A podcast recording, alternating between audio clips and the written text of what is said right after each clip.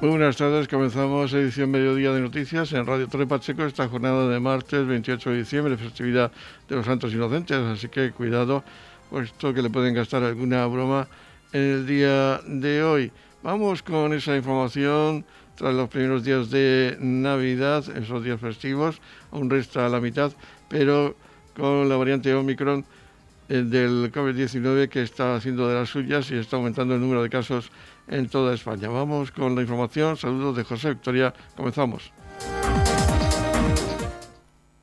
La comunidad de regantes del campo de Cartagena ha presentado las alegaciones para mejorar las propuestas de los proyectos de los planes hidrológicos de las demarcaciones hidrográficas de Segura y del Tajo. Vamos a hablar de estas alegaciones con el presidente de la comunidad regante del campo de Cartagena, Manuel Martínez. Pues háblanos de esas alegaciones que habéis presentado, que habéis propuesto.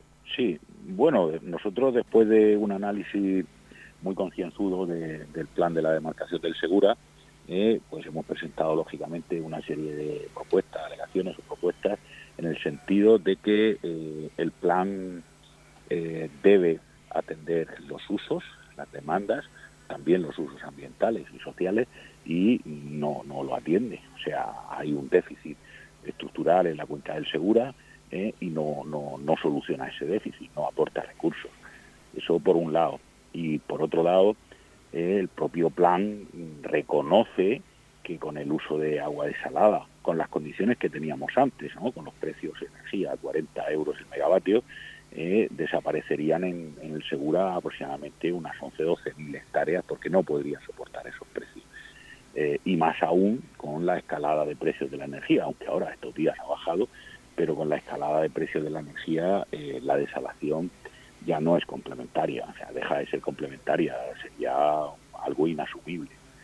Por tanto, en ese sentido hemos aportado nuestras alegaciones para que se contemplen esos aspectos y también eh, no recoge actuaciones en el acuífero cuaternario para, para mejorar el mar menor. Entonces, si tantísimo problema ocasiona la agricultura y tanto problema está ocasionando el acuífero cuaternario, consideramos que con independencia de, del marco de actuaciones que presentó la ministra, que es a muy largo plazo, pues el plan de cuenca también debería recoger eh, una serie de actuaciones de cara a mantener los niveles del acuífero en una situación óptima y, atender todas estas demandas. Y también tenemos eh, un tema pendiente y es que recientemente se firmaba con una empresa los convenios para la mejora de los aprovechamientos en regadío de las aguas regeneradas procedentes de las depuradoras de Trapacheco, Los Alcázares y San Javier. Sí, efectivamente. Bueno, se ha suscrito unos convenios con la Sociedad Estatal de Infraestructuras Agrarias, con la SEIASA, eh, para obtener financiación, lógicamente fondos europeos, y bueno, consiste básicamente en, Torre Pacheco, puesto que se está construyendo el tanque de tormentas y se supone que habrá más agua. O cuando llueve, eh, pues cuando llueve no se riega, cuando ha llovido mucho el campo no se riega eh, y el embalse que tenemos ahí, anexo a la depuradora, pues no tiene la capacidad suficiente, pues planteamos un embalse de más capacidad, de 160.000 metros cúbicos, eh, ahí cerca de la Rambla de la Maraña, eh, con una impulsión que sería también mediante bombeo solar, bombeo para poder eh, bombear agua de día, y, y, bueno, pues así conseguir que en caso de que haya también una parada por mantenimiento, por limpieza en el canal, pues poder aprovechar ese agua y cuando llueve pues también poder aprovecharla al máximo, teniendo en cuenta de que tenemos que mezclarla con agua del trasvase, porque bueno, pues ha subido el nivel freático, se estarán eh, desaguando sótanos o aliviando sótanos, drenando a la red de saneamiento, puesto que no hay otra, y eso hace que, el agua tenga una conductividad elevada. En los alcáceres, pues más de lo mismo, o sea, cuando llueve, pues no podemos regar, y si no regamos o cuando tenemos una parada en el canal, pues nos ocurre lo mismo. Entonces, eh, ese embalse de 160.000 metros cubriría eh, los bombeos de Torre Pacheco y los Alcáceres. Y luego en San Javier pues va a una ampliación, bueno, y en Torre Pacheco, perdón, va a una estación de bombeo nueva, además de la que hay, hay una, estación de bombeo eh, nueva y en San Javier eh, constituye en, ampliar la capacidad de bombeo, también con un parque solar y una tubería de, 12 kilómetros y medio de, 500, porque la que hay, que es de 350, no tiene capacidad suficiente. Y también allí están construyendo un tanque de tormenta y unos colectores de pluviales y pretendemos aprovecharlos al máximo. Y lógicamente también evitar que este agua llegue al mar menor. Por lo tanto, nosotros sí que, eh, digamos, eh, contribuimos la agricultura es la solución, contribuimos a la mejora del Mar Menor, pero contribuimos eh, de un modo fehaciente, o sea, ejecutando las eh, infraestructuras que están a nuestro alcance, las necesarias y también en la medida de nuestras competencias, ejecutándolas, no hablando solamente. Y también parece ser que hay una buena noticia y es que el Ministerio espera que haya trasvases máximos hasta el mes de abril. Sí, efectivamente. Eh, ha llovido un poquito allí en la cabecera del Tajo y bueno, ya llevamos ahí un par de meses que estábamos eh, rozando el nivel 2, el nivel de normalidad, pues por, por 300.000 metros, otra vez por 600.000. A mí me llama la atención la, la, precisión que tienen el aforo de los embalses y también me llama la atención de que hayan restringido otras bases estando a solamente 0,3 hectómetros del nivel superior, no al nivel inferior. Pero bueno, en principio ahora pues tendremos, según las previsiones, y eso contando con lo que hay, si no llueve mucho más, pues tendremos unos meses de nivel 2 es reducido. Antes nos tocaban 7, 7 millones 250 mil metros cúbicos en cada trasvase y ahora pues nos tocan 5 o 700. Pero bueno, en principio entre eso, las reservas que tenemos un poquito lo que hemos ahorrado también por, por las lluvias, pues consideramos que podemos afrontar el año con relativa normalidad. Pues agradecemos a Manuel Martínez Madrid que nos haya atendido, presidente de la Comunidad Regante del Campo de Cartagena, y aprovechamos ya que está con nosotros para felicitarle el año nuevo, el año 2022, que esperamos y deseamos se solucionen muchos de estos problemas que están preocupando a los agricultores. Sí, no, muchas gracias a vosotros, como siempre, felicidades por estas fiestas y también por los programas que hacéis, por ser historia. Y, bueno, pues en general a todo el mundo desearle feliz, felices fiestas, eh, un próspero y, sobre todo lleno de salud de, próximo año y mucha precaución estos días con, con el COVID. Edición Mediodía con toda la actualidad local.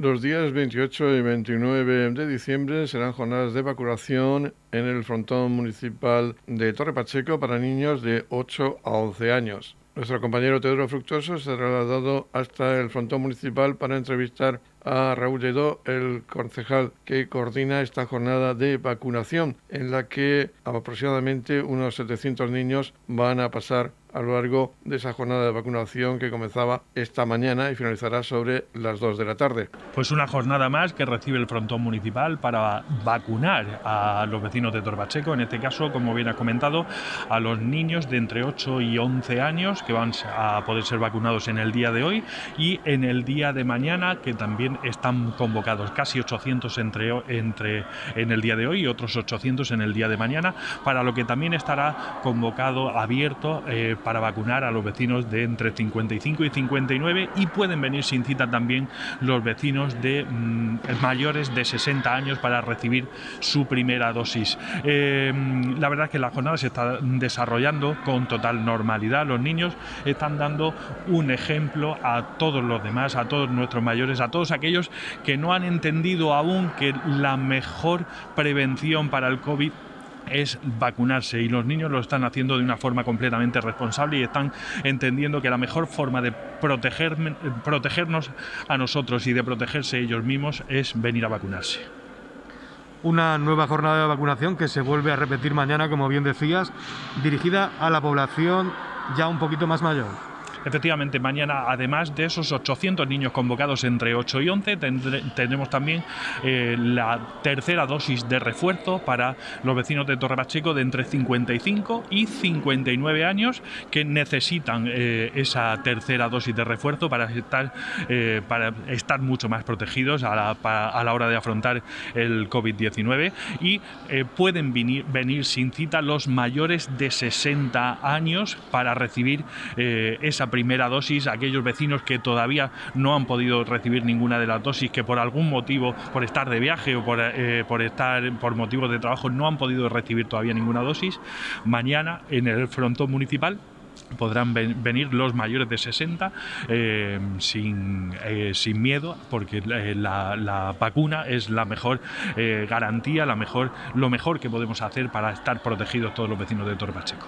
Eso quiere decir que mañana distintas edades van a compartir estas mismas instalaciones. Así es, la verdad es que estas instalaciones están preparadas para poder afrontar esa vacunación en, las distintas edades. Los trabajadores, de los, voluntarios de protección civil están haciendo un trabajo extraordinario, están haciendo una labor magnífica para coordinar eh, junto con los trabajadores municipales esta, instalación y que eh, junto con, lo, con salud pública podemos eh, llegar a esa inmunidad de grupo en, en Torre Pacheco. Decíamos hace unos meses, hace, hace un mes y pico, que el 96% de los vecinos de Torre Pacheco ya estaban vacunados, pero eh, ahora es necesario que em, puedan tener, eh, tengan esa tercera dosis de refuerzo para estar protegidos.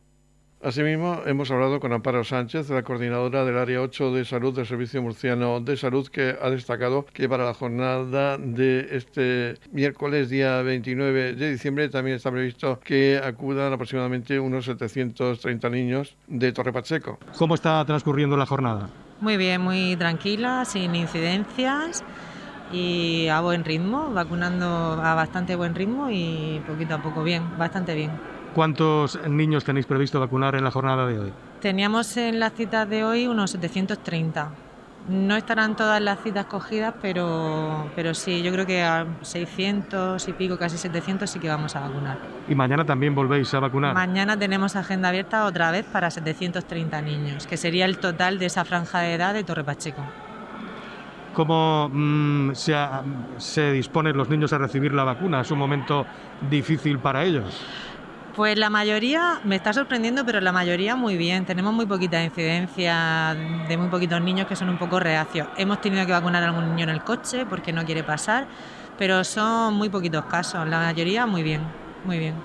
¿Y los padres que comentan, tenían ganas de...? Sí, tenían muchas ganas de vacunar a los niños, incluso nos preguntan de vacunar a los más pequeños de 8, que todavía no se puede, o sea que, sí que sí, hay bastante aceptación, muy buena. Bueno, y en esta mm, cresta de la sexta ola, eh, desde el área 8 de salud, ¿qué consejo mm, les darías a los ciudadanos de, de esta área de salud, bueno, y a la ciudadanía en general, en cuanto a la vacunación se refiere? Pues en cuanto a la vacunación, que es muy necesaria, que nos está salvando de colapsar los hospitales y eh, que, que, vengan a vacunarse, que estamos vacunando en casi todos los puntos del área, incluso sin cita, regimos primero por cita, pero que pueden venir incluso sin cita porque lo que queremos es que se vacune cuanta más gente mejor.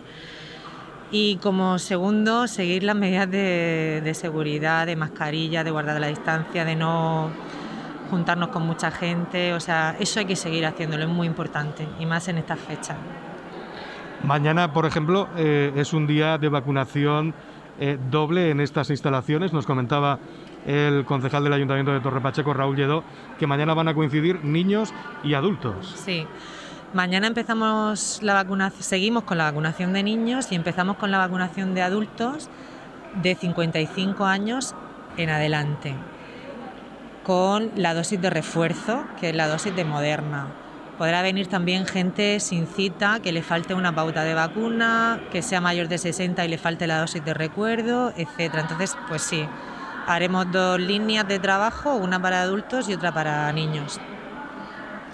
Una pregunta que nos han formulado algunos eh, eh, pacientes, bueno, algunas personas que tenían puesta Pfizer y que ahora les van a poner Moderna.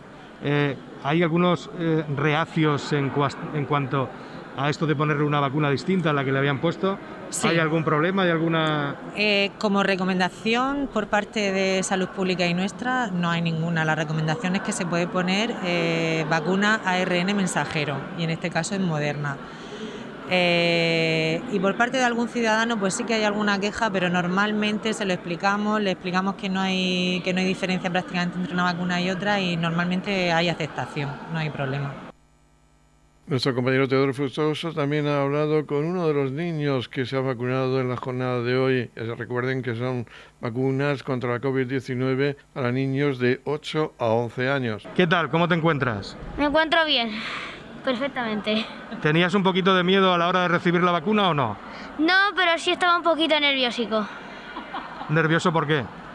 Porque era mi primera vez que ya sabía que me iba a vacunar contra algo. Pero bueno, no es la primera vacuna que te pones, tú ya te has puesto... Ya, ya lo sé. Bueno, ¿y por qué vienes a vacunarte? Porque el gobierno lo ha decidido, ha decidido que los niños de 8 a 11 años se vacunen, como lo has dicho antes. Muy bien. ¿Y mm, tienes muchos compañeros que se han vacunado hoy? Por ahora no sé si mis compañeros se han vacunado contra el COVID pero estoy pero sí eh, mi primo y mi mejor amigo se han vacunado. ¿Y tú qué le dirías a esa gente que aún a estas alturas de la pandemia eh, dudan entre vacunarse o no vacunarse? Yo diría que se deberían vacunar para estar un poco más inmunizados contra el COVID y además eh, ponerse la vacuna es inmunizarse más que ponerse la mascarilla. Diego, muchas gracias por estar con nosotros esta mañana en los micrófonos de Radio Torre Pacheco. Eres todo un valiente. De nada. En la comunidad de regantes del campo de Cartagena aplicamos las últimas tecnologías en sistemas de control y distribución lo que nos ha convertido en un modelo de gestión eficiente del agua gracias al alto nivel de concienciación de nuestros agricultores que trabajan a diario por la sostenibilidad y el respeto al medio ambiente. La comunidad de regantes del campo de Cartagena les ofrece la noticia agrícola del día.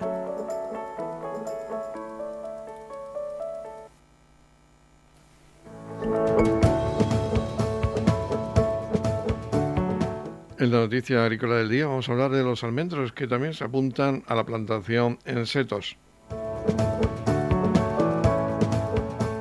El sector de la almendra se ha apuntado al cultivo superintensivo. De momento, España lidera esta nueva forma de producción caracterizada por la plantación en setos que en Murcia trata de divulgar la Universidad Politécnica de Cartagena a través de una plataforma específica para este cometido. Synerginuch. El éxito que el almendro está experimentando en el mundo no tiene prácticamente precedentes. Las perspectivas de consumo superan a la capacidad productiva mundial, ha apuntado reiteradamente el responsable de variedades del Centro de Edafología y Biología Aplicada del Segura, Cebas Cesic, Jesús López Alcolea. Las palabras del ingeniero agrónomo están avaladas por los datos que muestran cómo el fruto seco ha pasado en la región de representar un cultivo marginal en los años 70 a superar actualmente las 80.000 hectáreas, lo que equivale al espacio que ocupan todas las hortalizas de esta huerta de Europa y doblar la superficie de los cítricos, considerados la estrella del agrorregional. Detrás de este éxito se encuentra la intensa promoción que el sector californiano lleva años liderando en el mercado mundial, del que es su máximo productor. La dilatada campaña está añadiendo nuevos compradores, como los asiáticos, que ahora demandan un producto por encima de lo que de momento es posible obtener. En este marco, la almendra española de mayor calidad que la californiana se está llevando parte del pastel y por ende la murciana, donde además se desarrollan nuevas variedades especialmente exitosas.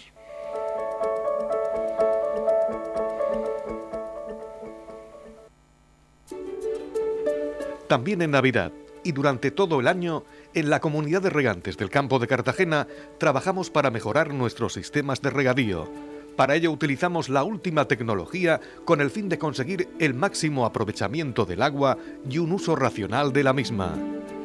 Desde la comunidad de regantes del campo de Cartagena apostamos por una agricultura sostenible y respetuosa con el medio ambiente. En estas entrañables fechas, la comunidad de regantes del campo de Cartagena quiere desearles unas felices fiestas y prosperidad para el nuevo año.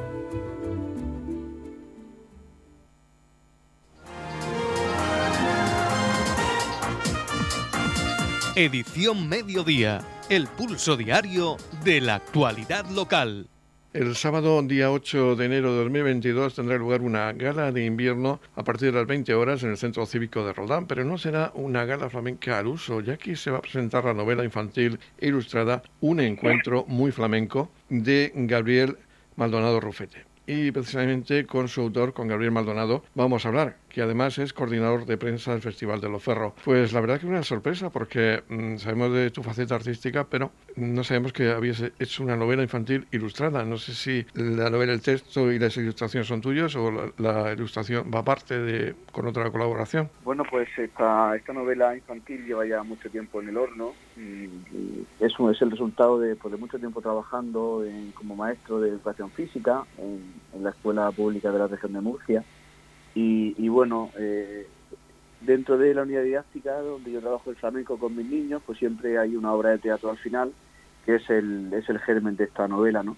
Una historia fantástica entre dos personajes y que, bueno, cuando una tarde dije, ¿por qué no, por qué no alargar esto, no? Y bueno, y al final ha salido una novela de 108 páginas, creo, y ilustrada por una chica de Molina de Segura, por Rocío la Pequeña, que además eh, también lleva el flamenco muy dentro porque es bailaora o ha sido bailaora o, y, ama este, este arte.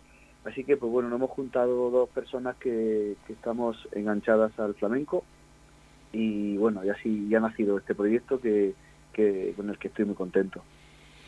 Háblanos una, breve, una breve sinopsis de lo que es la novela y el hilo conductor es el flamenco. Es, um, Sí, el, hilo es el flamenco, el arte flamenco. Eh, la novela arranca en San Lucas de Barrameda, donde una ave flamenca que, que migraba con su, con su bandada de flamencos se pierde. Es un poquillo despistada, un poquillo alocada y se pierde esa flamenca de su bandada que venían a nuestra tierra, a San Pedro del Pinatar a estas salinas magníficas que tenemos muy cerca de, nuestra, ¿no? Y en, esa pérdida, en esa eh, buscando cobijo, buscando comida, pues eh, encuentra a un grupo de, personas, a un cantador, una bailadora y un guitarrista, un grupo de amigos en la taberna, en una taberna, en la puerta de una taberna, cantando. Y bueno, y la flamenca, que como te he dicho, era muy despistada, un poco, un poco alocada, un poco histriónica, pues se acerca a, a ese grupo de personas que estaban cantando porque ella dice, ostras, ¿qué está haciendo esta gente? Y bueno, y a partir de ahí surge esa fantasía mm, histórica, como yo le llamo, entre, entre el ave flamenco y el cantador flamenco que había ganado en el cante de las minas, eh, que conocía los ferros, y, bueno, y hacen juntos, se emprenden juntos después de una primera, imagínate esa impresión, ¿no? Eh, hablando un pájaro con un hombre, después mm. de esa primera situación un poco alocada y un poco extraña, pues se hacen amigos y, el cantador se ofrece a acompañarla.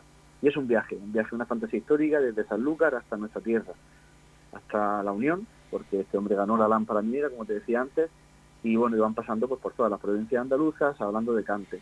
Con lo cual la fantasía, eh, la ilusión, eh, pues se, une con datos reales del flamenco, para al final el objetivo es acercar a los niños nombres de este arte, palos, eh, terminología que es, totalmente ajena, eh, pero tratando, de hacerlo de una forma dinámica, divertida y, bueno, con esa fantasía que te comentaba. O sea que es también didáctica.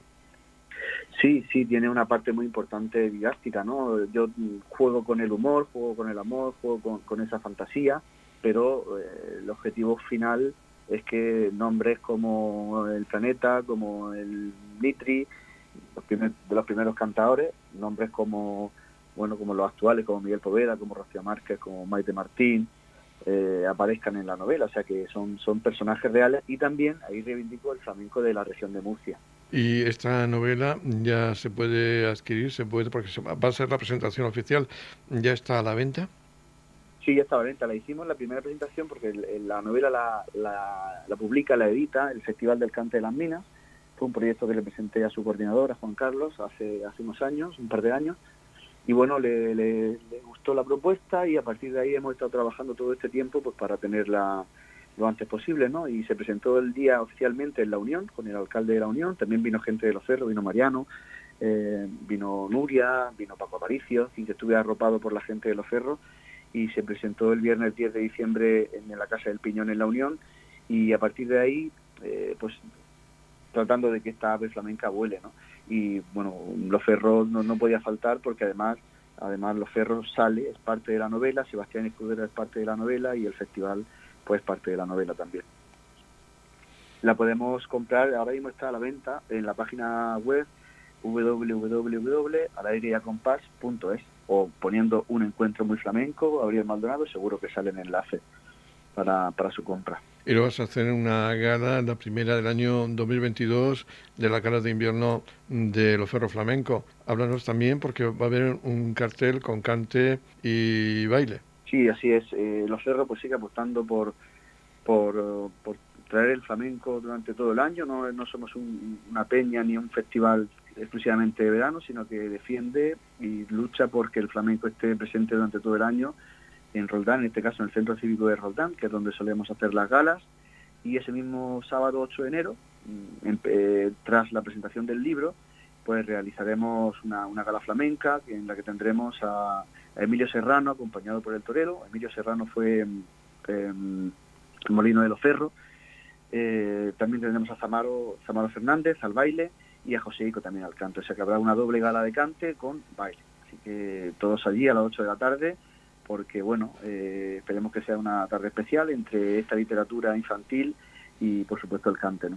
Pues Gabriel Maldonado, enhorabuena por ese trabajo que ha visto la luz. suerte en tu faceta de escritor, una de tus múltiples facetas. Y también desearte un feliz, bueno, además de las fiestas, un feliz año 2022.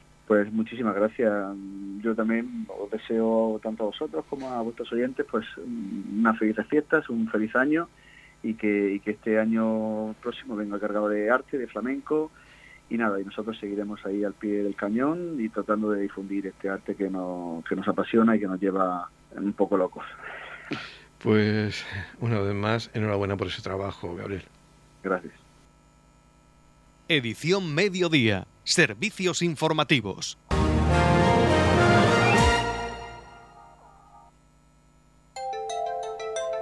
En la comunidad de regantes del campo de Cartagena aplicamos los últimos avances en innovación y desarrollo al servicio de una agricultura de regadío eficiente y respetuosa con nuestro entorno. Por la sostenibilidad y el respeto al medio ambiente, Comunidad de Regantes del Campo de Cartagena. La comunidad de regantes del campo de Cartagena les ofrece la información del tiempo.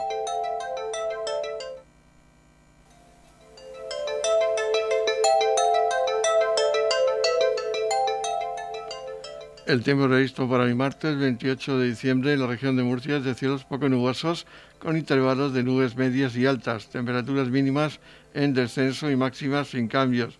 Sobran vientos del oeste con rachas ocasionalmente muy fuertes máximas de 22 grados en la capital de la región, 22 grados también en el mar menor con mínimas de 12 grados y en campo de Cartagena alcanzarán máximas de 19 grados con mínimas de 13 grados.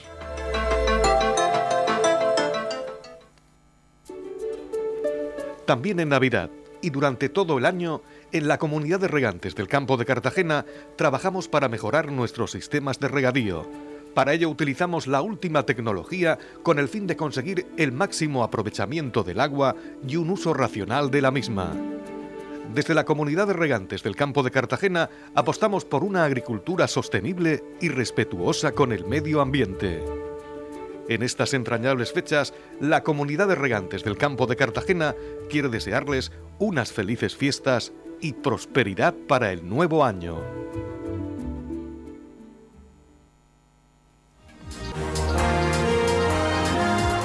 Aquí finaliza la edición Mediodía de Noticias. Volveremos a las 20-30 horas con más información local.